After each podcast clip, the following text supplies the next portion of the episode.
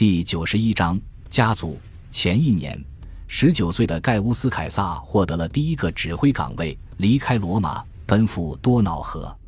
抵达那里的驻军营地之后不久，他的任务发生了变化。他被授予东方各行省的军权，被派去应对罗马东部边境受到的威胁。亚美尼亚发生权力斗争，帕提亚人对其施加干预，并将其傀儡扶植到亚美尼亚王座上。和以往一样，战胜帕提亚人的期望令罗马公众为之心惊摇曳，给诗人们带来很多灵感。奥维德甚至将这种热情抒发到他的《爱的艺术》第一卷里。看呐，凯撒在准备为已征服的世界增添最后一块土地。帕提亚人将要为前五十三年屠戮克拉苏军队而付出代价。虽然奉命出征的统帅盖乌斯·凯撒年轻而缺乏经验，但罗马人必胜无疑。为你复仇的人要到了。他虽然年轻，却统领有方。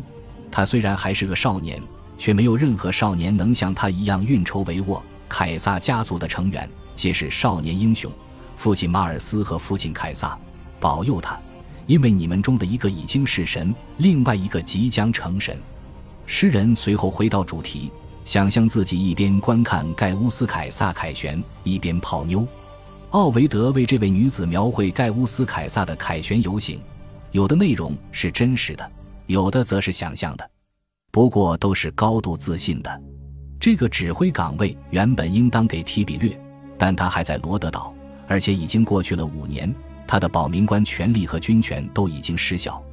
尤利亚闹出丑闻之后，奥古斯都没有征询提比略的意见，而是直接代表他给尤利亚发去了一封休书。随后，他简单的通知提比略发生了什么事情。提比略写信请求对他的前妻宽大处理，但奥古斯都没有理睬他。提比略还不断请求允许他以普通公民的身份回国，也被拒绝了。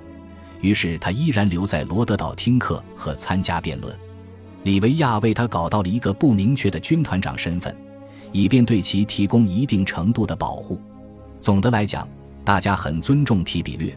不过有一次辩论结束后，一位哲学家跟着他回家，不仅与他争辩，还凶狠地辱骂他。于是提比略命令将此人逮捕了。提比略终其一生都是个不善交际、笨嘴拙舌的人，在罗德岛也发生了一些尴尬的事情，产生了一些误会。有一次，他希望探望病人，不料他的侍从让当地行政长官把能找到的所有病人全都拉来，按照病情严重程度一字排开给他看。提比略大感窘迫，向病人们道歉，然后派人把他们送回家，因为他是元首的继子。而且直到不久前还是元首的女婿，所以大家不是很确定应当如何对待他。有迹象表明，很多权贵会来拜访他，大多数经过那里去自己行省的罗马官员也会来见他。盖乌斯·凯撒及其随行人员经过罗德岛附近时，提比略离开了罗德岛，去向凯撒的养子和东方统帅请安。敌视提比略的史料说，他匍匐在这个少年面前。这可能太夸张了，不过提比略的地位的确摇摇欲坠，整个东方社区都必须决定如何对待他，以及如何对待那些凭借与他的关系在各地享有显赫地位的人。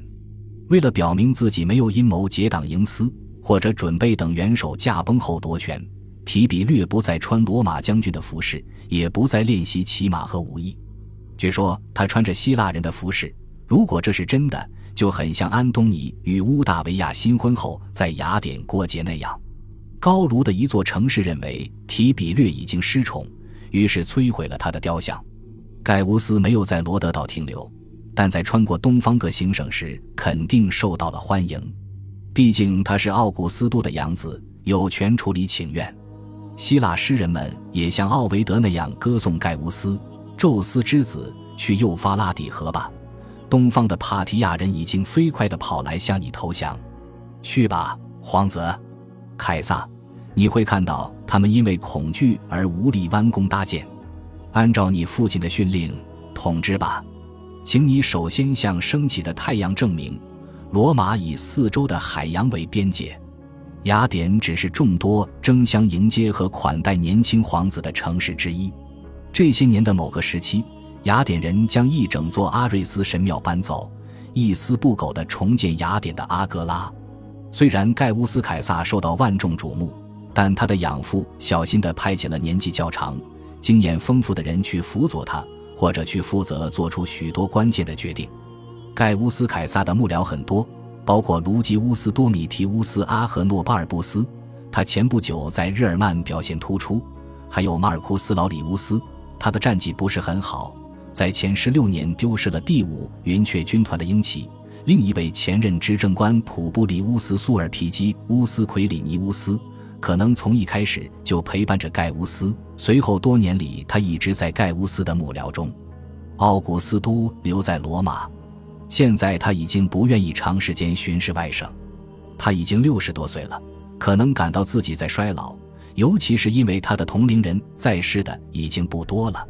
公元两年生日这天，他给长子写了一封信：九月二十三日，你好，我亲爱的盖乌斯，我最亲爱的小驴子，你不在我身边的时候，我总是想念你，尤其在今天这样的日子，我特别思念我的盖乌斯。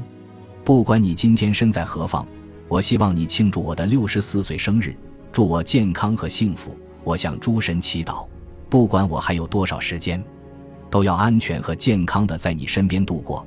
看着我们的国家如此繁荣，而你们俩都成为男子汉，准备继承我的哨兵岗位。在星象学上，六十三岁被认为是一个危险的年纪，所以奥古斯都开玩笑地表示，过了这个年纪，让他长舒一口气。他谈到自己的哨兵岗位，说明在他眼里，自己是一个守护国家的监护者。他也希望自己的养子将来能够接过这个职责。虽然年事已高，他的工作还是很繁重，尤其是因为盖乌斯和卢基乌斯年纪还小，刚刚开始分担他的重任。元首和两个养子非常亲近。遗憾的是，他公开发表的给盖乌斯的书信集只有这一封信流传了下来。他很可能也给卢基乌斯写过信，这一封信的风格与他给其他亲人的信类似，语调轻松，常用希腊语的表达方式。奥古斯都喜欢引用与行省总督、部下和亲戚通信时常引经据典来描述良好行为的榜样。在两个养子的一生中，只要他们不在他身边，他总会写信给他们。他们在身边的时候，他对他们的成长关怀备至。教他们游泳和骑马。大约前十年，他挑选了语法教师马尔库斯·瓦列里乌斯·弗拉库斯教导两个男孩。弗拉库斯原本在罗马开办了一所学校，但奥古斯都给了他年薪十万塞斯特尔提乌斯，于是他高兴地关闭了学校，来到帕拉丁山，被安顿在一座曾属于著名首席元老卡图卢斯，并依然用他的名字命名的宅邸内。奥古斯都买了帕拉丁山上的一些房屋，将其连接起来，作为自己的府邸。奥古斯都府肯定有一个主门，门廊上雕刻着相业官，但各座房屋和圣所之间可能有一些狭窄街道和小巷连接起来。对这个地点的考古发掘没有明确的结论，很难将遗址和文字记载一一对应起来。今天称为里维亚府的房子是他在奥古斯都驾崩后的住处。但我们没有办法准确的知道在这之前他们住在哪里。今天所说的奥古斯都府，其实只是为了方便才这么叫，实际上并没有明确的证据说明它在整个建筑群中的具体功能。奥古斯都对原有建筑进行了调整和改良，至少在私人生活区似乎没有大幅度改变原有的贵族宅邸。元首自称生活朴素，苏埃托尼乌斯说，在超过四十年的时间里。奥古斯都无论冬夏住在同一间卧室内，意思是奥古斯都在这么久的时间里只用一间卧室，不会因为天气寒冷或炎热而换地方。奥古斯都不习惯早起，如果需要一大早就到城市的另一个区域，他就会在前一夜住到附近的朋友家。其他史料告诉我们，夏天酷热，他夜间睡觉时会把房门敞开，甚至把床榻搬到一个庭院内。睡在一座装饰性喷泉旁边，奥古斯都每晚睡觉不会超过七个小时，睡在一张低矮装饰简单的床上。但如果他中途醒了，就不愿意一个人继续躺下去，而坚持让别人陪伴他。不过在午饭之后，他经常打盹，有时坐轿子也会打瞌睡。他的生活需求很少，也很朴素，不像很多富裕元老和骑士那样骄奢淫逸，更不要说像马克安东尼使用黄金尿壶那样穷奢极欲了。奥古斯都家中用的卧榻和桌子留存到一个世纪之后。苏埃托尼乌斯说：“这些家具整体上都很简朴、舒适而有节制，是奥古斯都生活作风的特点。不过，我们不能从表面意思来理解，而要在前一世纪普遍奢靡的背景下来理解。奥古斯都的生活作风是他自己和很多元老都会感到恰当的。帕拉丁山上的奥古斯都府邸，以及其他可能与元首及其家人有关系的地方的墙上，都有装饰性绘画。”往往非常复杂，符合最时髦的品味。